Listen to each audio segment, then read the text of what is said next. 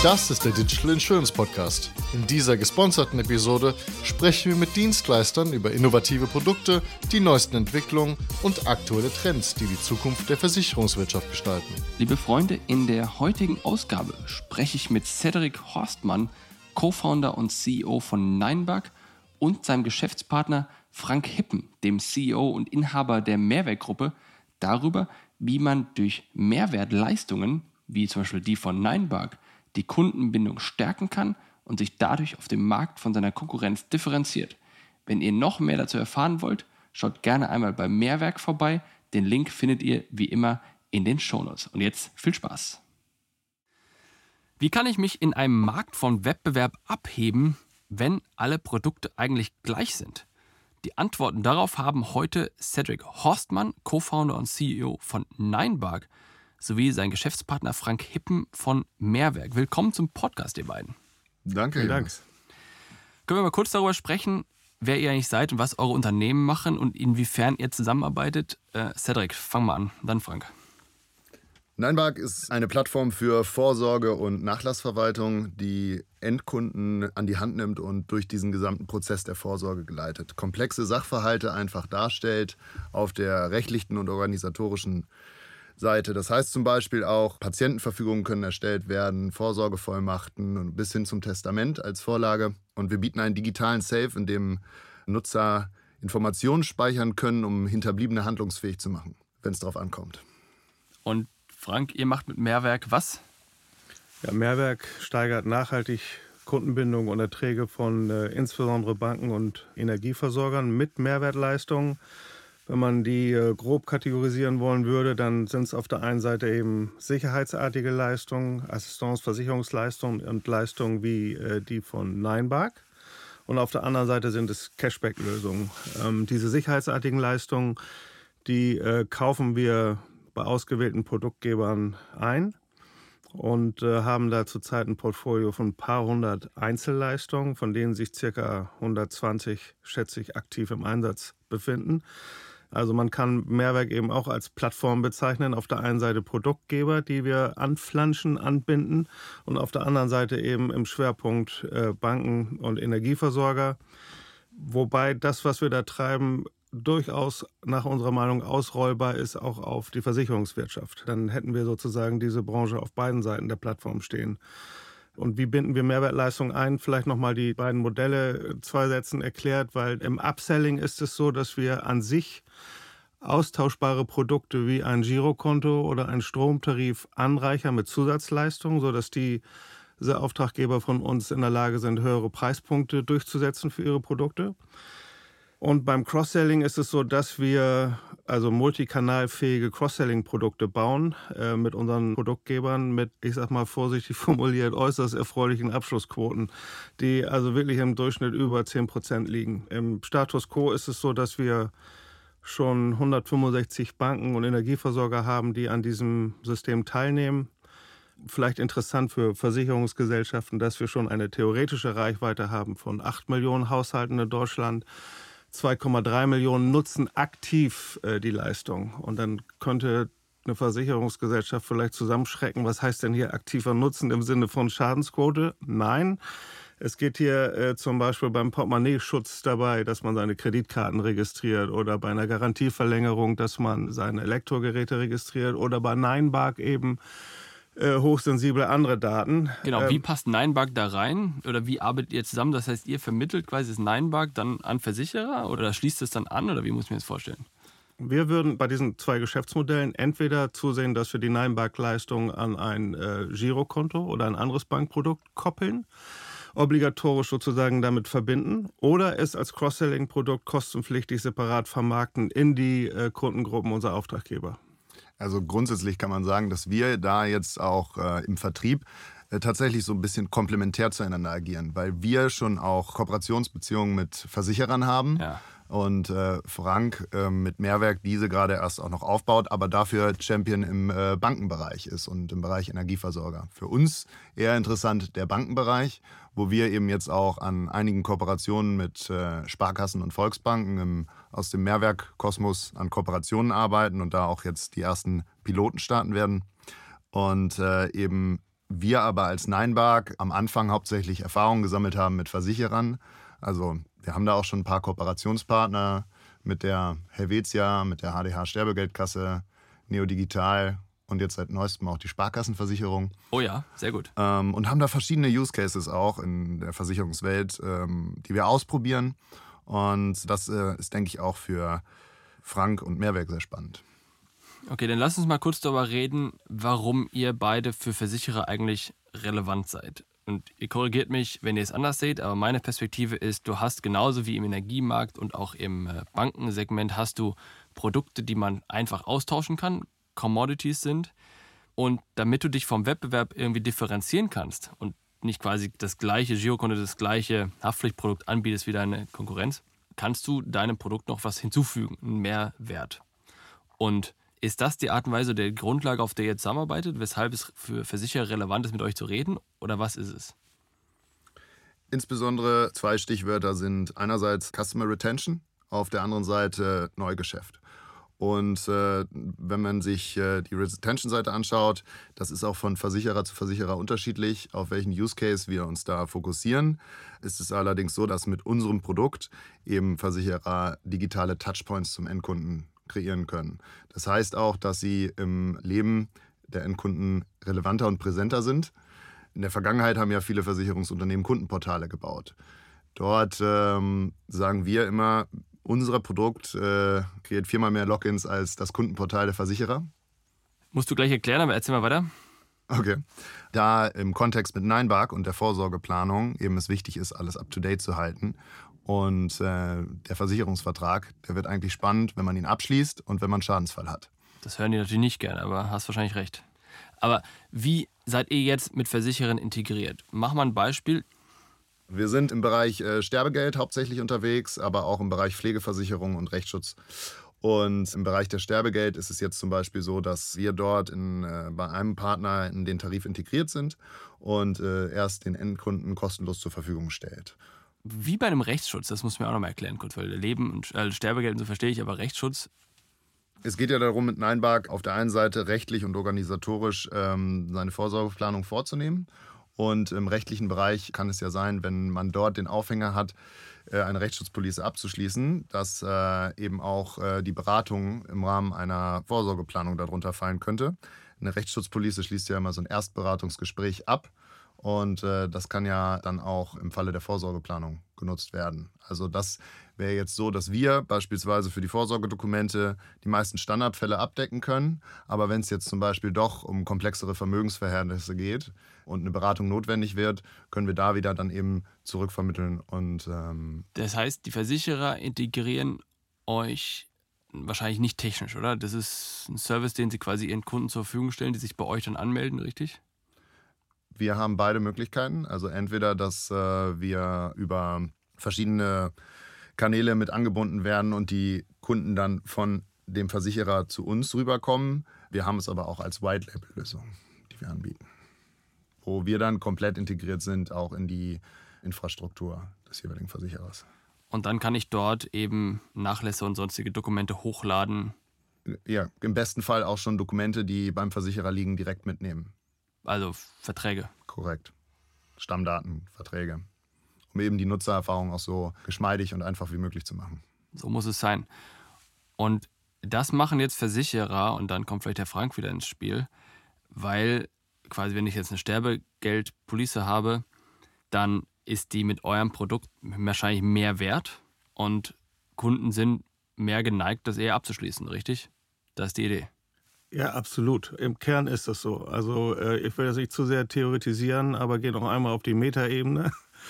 Bitte. Also in der Hoffnung, damit keinen zu langweiligen. Aber wir kommen eben, Mehrwerk ist ja selbst auch noch nicht so alt. Wir sind erst äh, jetzt im elften Jahr unseres Daseins.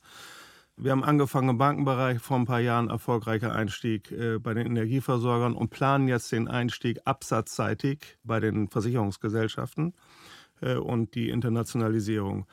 Kannst du mal erklären, Aber, was absatzseitig heißt? Ja, ich will das ganz okay. kurz vielleicht nochmal die beiden Modelle äh, verdeutlichen, die wir, ähm, also zwei Erfolgsmodelle im Bankenbereich. Nehmen wir eine, äh, weil wie du schon richtig gesagt hast, im Normalfall haben wir, äh, stecken diese, das sind emotionslose Konto, Versicherung, äh, Stromtarif, äh, low, sogenannte Low-Interest-Produkte, die sich oftmals in dieser sogenannten Austauschbarkeitsfalle befinden.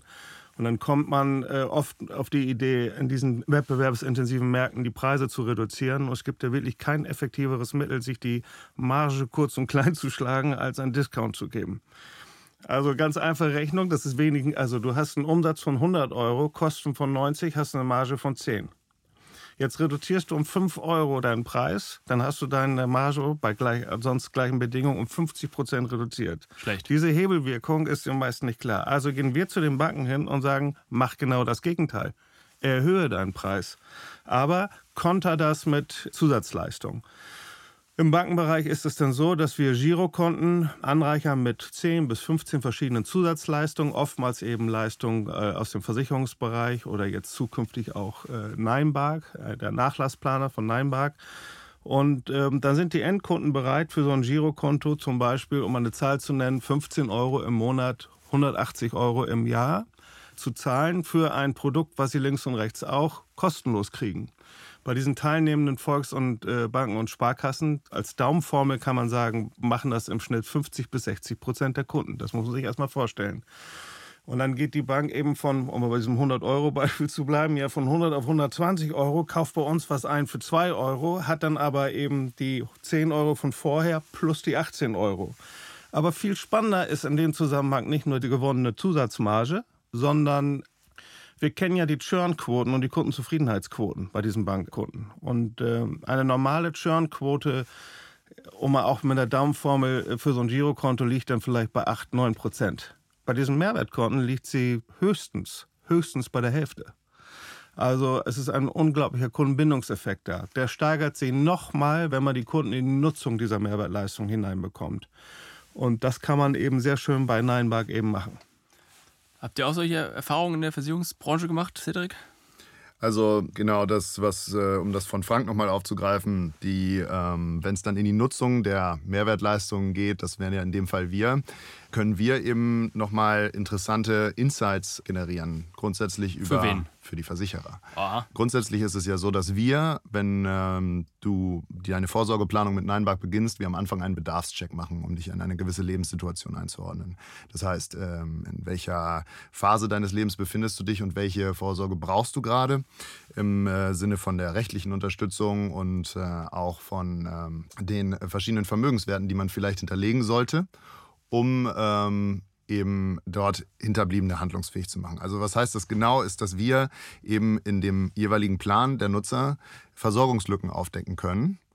Und diese Informationen sind natürlich interessant dann auch für unsere Versicherungspartner. Weil die dann eine entsprechende Police anbieten können? Korrekt. Also um diese Lücken dann eben zu schließen. Vielleicht, Frank, wir hatten ja mal auch ein Thema zusammen, wo wir zumindest aus dem Banking, dieses Bereich, den, den, die Geschäftsvorfälle, analysiert haben. Vielleicht kannst du da noch mal kurz was zu sagen. Ja gut, eben habe ich gesprochen über das Anreichern von an sich austauschbaren Produkten mit Zusatzleistungen um höheren Preispunkt durchzusetzen. Die andere Methodik ist ja, dass wir diese Cross-Selling-Produkte bauen mit eben erfreulichen Abschlussquoten. Und das ist im Idealfall natürlich datenbasiert. Also der Kunde hat irgendwas gemacht. Jetzt komme ich mal mit einem anderen Beispiel aus der Versicherungsbranche. Der hat von mir aus äh, etwas bei Fressnapf gekauft ja, und äh, im nächsten, zum nächsten Mal, wenn er sich im Online-Banking der Bank äh, einloggt, dann äh, bekommt er eben den Hundeschutzbrief angeboten. Und so kann man eben auch im Zusammenhang mit dem Nachlassplaner an, äh, über Anlässe, Datenpunkte nachdenken, wo es Sinn macht, dann im Nachgang den Nachlassplaner zu vermarkten. Und welche Anlässe, Datenpunkte das sein können, das kann Cedric besser beantworten. Ja. Genau diese Anlässe, das sind ja insbesondere bei uns auf der Plattform die Momente, in denen Menschen Verantwortung übernehmen müssen. Das heißt, ähm, wenn sie eine Familie gründen, wenn sie heiraten oder ein geliebter Mensch in die Pflege kommt oder eben verstirbt. Und äh, das sind natürlich auch die Aufhänger, an denen sich Menschen anfangen, mit Vorsorge zu beschäftigen, aber die wir auch bei der fortführenden Nutzung in unserer Plattform erkennen können und eben dann entsprechend auch ähm, auf die jeweilige Lebenssituation, die sich verändert, eben äh, Geschäftsvorfälle und Beratungsanlässe schaffen können, die einerseits halt interessant sind für Bankberater oder halt aber auch für ähm, Versicherungsberater. Und äh, genau dort setzen wir halt eben auch mit den Versicherungsunternehmen an. Der Use Case ergibt sich durch bestimmte Ereignisse im Leben eines Menschen. Wenn jetzt ein Ereignis, zum Beispiel jemand bekommt jetzt Kinder, Ja. also gründet eine Familie, das ist oftmals der Anlass, also der Moment, wo man sich plötzlich Gedanken macht über, was passiert eigentlich, wenn mir was passiert. Ja, ja. Und in dem Zuge sollte es ist ein geeignetes Zusatzprodukt, was man dem Bankkunden anbieten kann, der Nachlassplaner. Weil wer plant den Weil er Nachlass sehr für wen? affin ist für den Abschluss eines solchen Produktes in dem Augenblick. Er beschäftigt sich, Der Erwachsene, der das Kind bekommt. ja, Weil er sich mit seinem eigenen Nachlass für seine Kinder beschäftigt? Weil in den Momenten man äh, Verantwortung für eine dritte Person übernimmt. Also das heißt beispielsweise, wenn man Kinder bekommt, dann geht es nicht nur noch mehr um einen selbst, man ist sensibler und Ja. empfänglicher auch dafür, eben vorzusorgen. Und das Gleiche passiert zum Beispiel, wenn Pflegefall in der Familie auftritt oder wenn jemand stirbt. Das sind oftmals bei uns zumindest thematisch die Überschneidungen, die im Rahmen der Vorsorge- und Nachlassplanung äh, Sinn ergeben. Und das Interessante, also wo die Menschen anfangen, sich zu, für das Thema zu interessieren und wir eben mit Planungsvorlagen und Hilfestellungen eben das in einer sehr einfachen Weise ihnen damit helfen können. Und das bei der fortlaufenden Nutzung unseres Produktes, weil das ist ja nicht mit der einmaligen Nutzung getan, Ja. können wir eben erkennen, wenn auch verschiedene Lebensphasen eingeläutet oder abgeschlossen werden und auf der Basis eben Empfehlungen treffen für neue Versicherungsprodukte beispielsweise oder auch rechtliche Grundlagen. Wie sieht denn diese fortlaufende Nutzung aus? Das muss ich nochmal verstehen. Das heißt, lade ich dann ständig was hoch oder wie nutze ich das dann im nächsten Jahr zum Beispiel? Wir empfehlen immer zumindest einmal im Quartal reinzuschauen und zu gucken, ob zumindest der digitale Tresor aktuell ist. Das heißt ja bei uns, äh, das kannst du dir vorstellen wie eine smarte Checkliste oder eine Inventarliste, die einerseits ähm, deine analogen Vermögenswerte abdeckt, aber auch deine digitalen. Also heutzutage ist man ja auch durch Accounts, Online-Banking, Passwörter etc. finanzieller und emotionaler Natur speichert man ja gewisse Werte auf digitalen Endgeräten. Und die Frage ist halt, wenn dir jetzt morgen was zustößt, wie kommen deine Angehörigen daran? Und das heißt, ich trage bei euch alle meine Vermögensgegenstände ein. Das heißt, ich trage da ein, ich habe ein Haus, ich habe ein NFT auf mein Handy, irgendwelche Bitcoins, ich habe mein Girokonto. Das kommt alles da rein. Ja. Und wie kriege ich den Preis für das Haus raus zum Beispiel? Muss ich den dann schätzen wahrscheinlich? Oder ich tippe ich die Zahl ein oder macht ihr auch eine Bewertung dann von Immobilien, wie es hier Kollegen Price haben, haben wir auch einen Podcast mitgemacht. Nee, das machen wir nicht. Wir Das heißt, sind ich tippe also- da dann irgendwie 500.000 ein oder sowas. Grundsätzlich geht es jetzt erstmal gar nicht um den Wert oder dann die Testamentsverstreckung, der, äh, sondern es geht äh, darum, im Notfall Hinterbliebene davor zu schützen, dass sie sich durch beispielsweise sehr viele Ordner kämpfen müssen oder überhaupt gar nicht wissen, was überhaupt existiert, wo sie suchen müssen. Und äh, wir eben sagen können oder vermitteln können, wo welche Informationen zu finden sind. Im Kern ist es doch so. Geh mal raus und frag die Leute in deinem bekannten Freundeskreis, hast du für den Notfall vorgesorgt? Ja. Hast du so eine Notfallordner und, und so weiter? Ja, ja, klar. Und du wirst auf eine erschreckende Quote kommen. Die alle Das sagen haben- nein wahrscheinlich, ne? Ja, ich, ich, vorsichtige Schätzung, was? Wie viele Leute haben das nicht?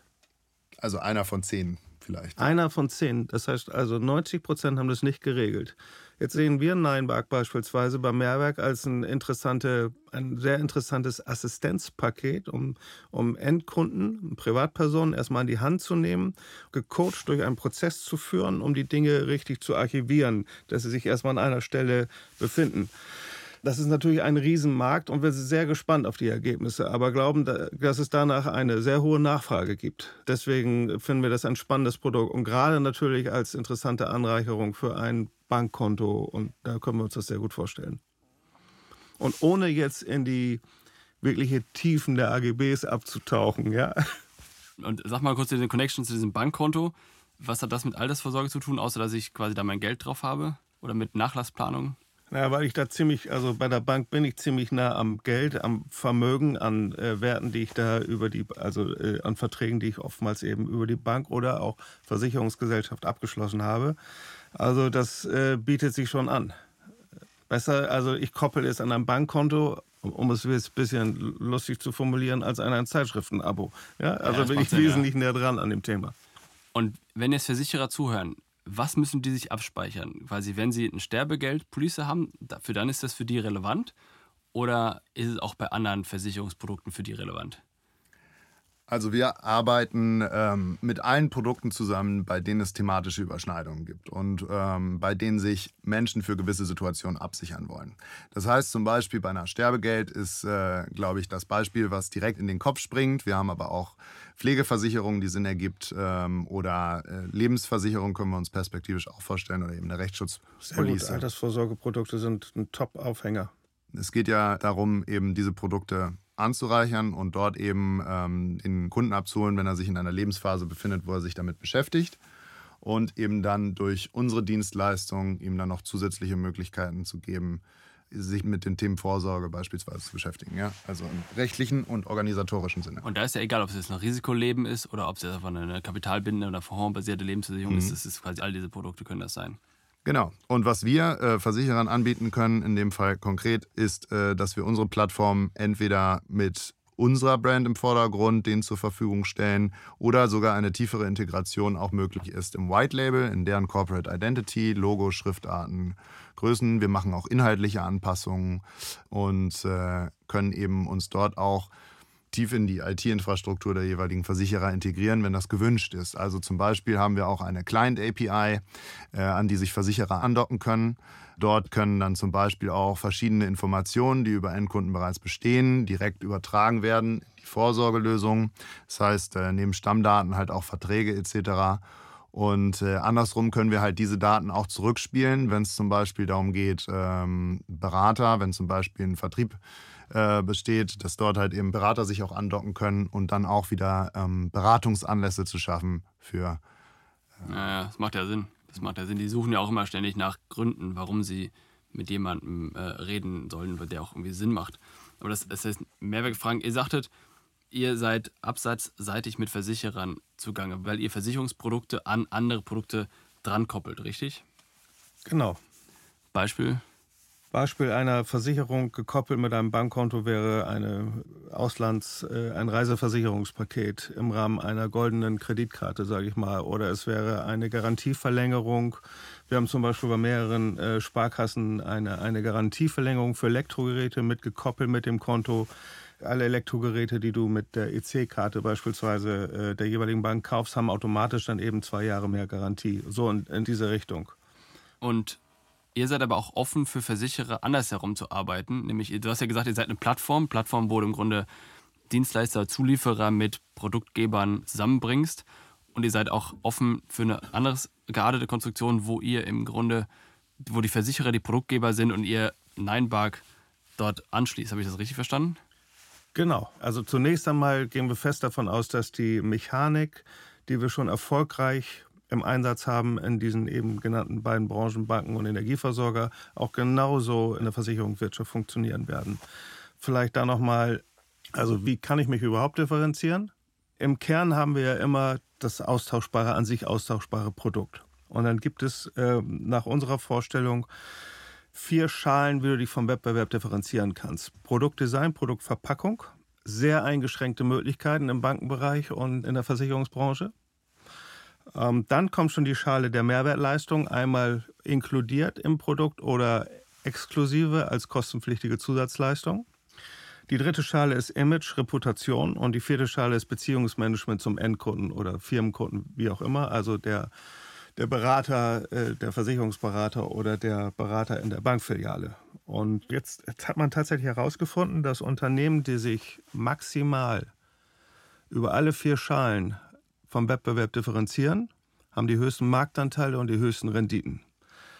Wir beim Mehrwerk fokussieren uns eben auf die Schale der Mehrwertleistung. Warum?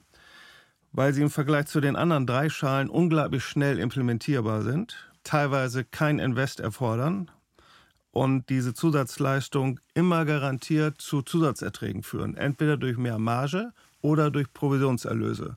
Das heißt, wir liefern immer ab.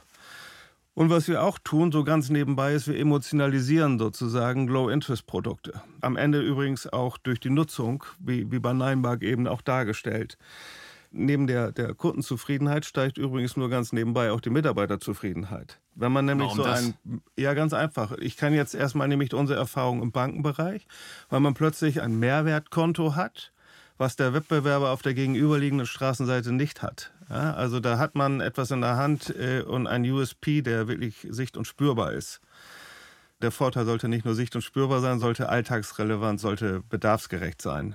Warum differenzieren wir sozusagen austauschbare Produkte, um eben einmal die höhere Preisbereitschaft abzuschöpfen, hatte ich schon genannt, höhere Margen oder äh, zusätzliche Provisionen. Auch das vielleicht nur noch mal, äh, wenn wir das als kostenpflichtige Zusatzleistung anbieten, dann erzielen wir immer Abschlussquoten, die tatsächlich über 10 Prozent liegen. Also das, alleine diese Quoten dokumentieren ja, ja, schon die Nachfrage nach diesen Dingen. Und äh, die nächste Stufe ist nämlich die, dass ein Bankkunde beispielsweise sich Leistungen seiner Wahl zu oder eben auch abbuchen kann. Wir haben ja einen Kontokonfigurator entwickelt und da spielen diese ganzen Zusatzleistungen eben eine Rolle. Und ich glaube mal, dass man diesen Konfigurator-Gedanken auch durchaus in der, in der Versicherungswirtschaft implementieren kann. Und vielleicht noch ein Zusatz.